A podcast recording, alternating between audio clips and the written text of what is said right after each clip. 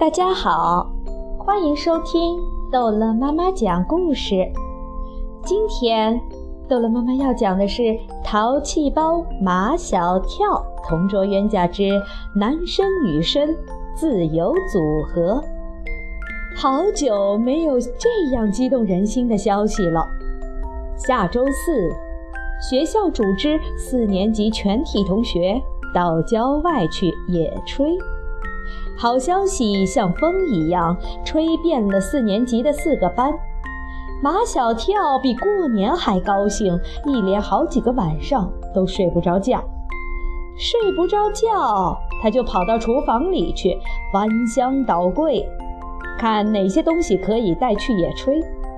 厨房里的东西好像每一样都有用处，所以他恨不得把整个厨房都搬到郊外去野炊。天天盼着老师讲野炊的事儿，秦老师偏偏不讲，好像故意要折磨他们似的，一直折磨到周二的下午，秦老师不得不讲野炊的事情了，因为再不讲就没有时间做野炊的准备了。秦老师讲，这一次野炊活动是自由组合。八个人一个小组，四个男生，四个女生，耶！马小跳在下面欢呼，他就想自由组合。秦老师又讲，这一次野炊，每个小组想弄什么吃的就弄什么吃，耶！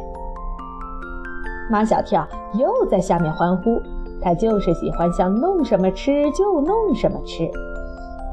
秦老师又讲。这次野炊活动要评选出一个美食小组，所以还要成立一个评选小组。耶！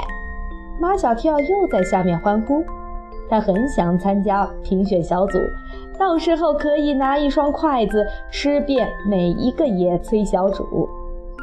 秦老师一讲完，马小跳、张达、毛超和唐飞立即凑到了一起。他们四个是形影不离的好朋友，是吃喝不分家的铁哥们。他们四个是铁定要组合在一起的，谁也不能把他们分开。一个小组八个人，四男有了，还差四女。哦，我们去把夏林果组合进来吧。唐飞提出组合夏林果。是因为夏林果跳芭蕾舞吃的特别少，唐飞可以多吃，把他的那份都吃了。其他三个人同意组合夏林果。夏林果毕竟是班上长得最漂亮的女生，漂亮的女生在他们一组，每个人的脸上都有光彩。但他们心里有点发虚，不知道夏林果同不同意被他们组合进来。因为她骄傲的像个公主，总是抬着下巴走路，对男生不理不睬的。唐飞拍着胸脯说：“这事儿包在他身上，他去跟夏林果说。”唐飞是夏林果的同桌，只有他知道，其实夏林果并不骄傲。他总是抬着下巴走路，是因为跳芭蕾舞必须要这样走路，这样走路。眼睛只能看到正前方，对身边的人便只有不理不睬。唐飞带领马小跳、张达和毛超朝夏林果走去。这时，陆曼曼正跟夏林果在一起，他也想把夏林果组到自己小组里。夏林果，唐飞大模大样，我们已经把你组合到我们这一组了。夏林果还没有来得及开口，陆曼曼抢在他前头说了：“夏林果已经跟我组合了。”马小跳赶紧说：“那我们去找别的女生组合。”马小跳，陆曼曼用命令的口气：“你必须跟我在一组。”我不干！马小跳跳起来。秦老师说自由组合，我不跟你一组。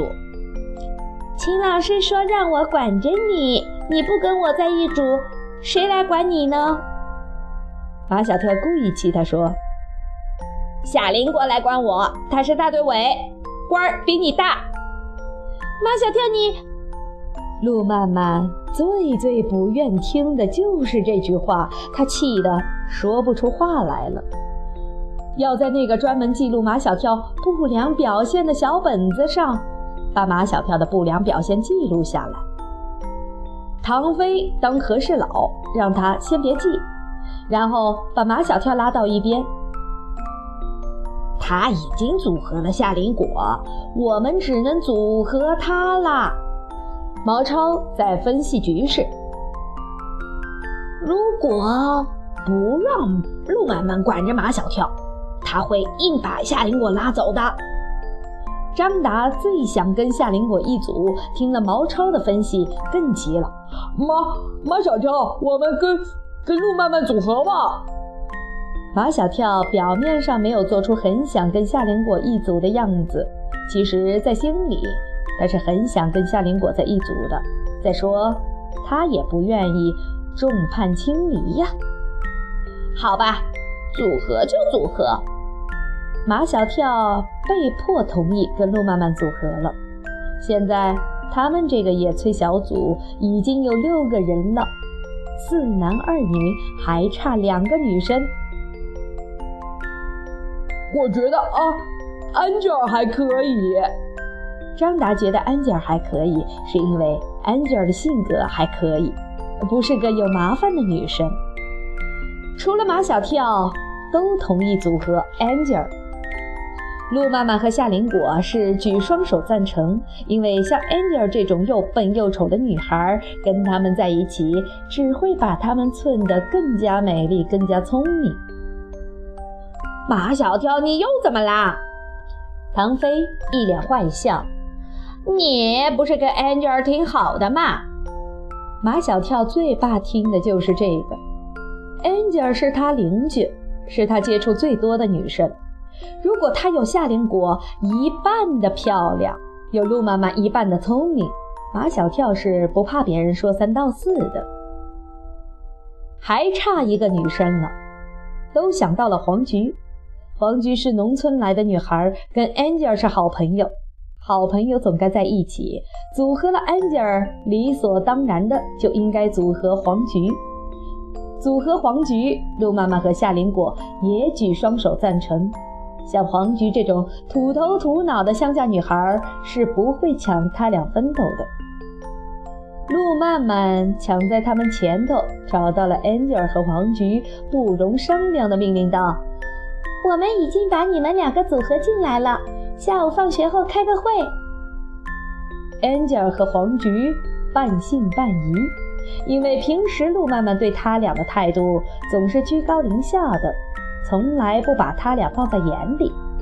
今天怎么会主动来组合他们俩呢？后来又是唐飞过来胡说八道，说是马小跳要组合 Angel，Angel 一听要跟马小跳在一组就笑了，他笑起来的样子真是惨不忍睹啊！两道眉毛撇下来，两边的嘴角跨下来，像要哭的样子，还真不如不笑呢。好了，这一集的故事就讲到这儿结束了。欢迎孩子们继续收听下一集的《淘气包马小跳》。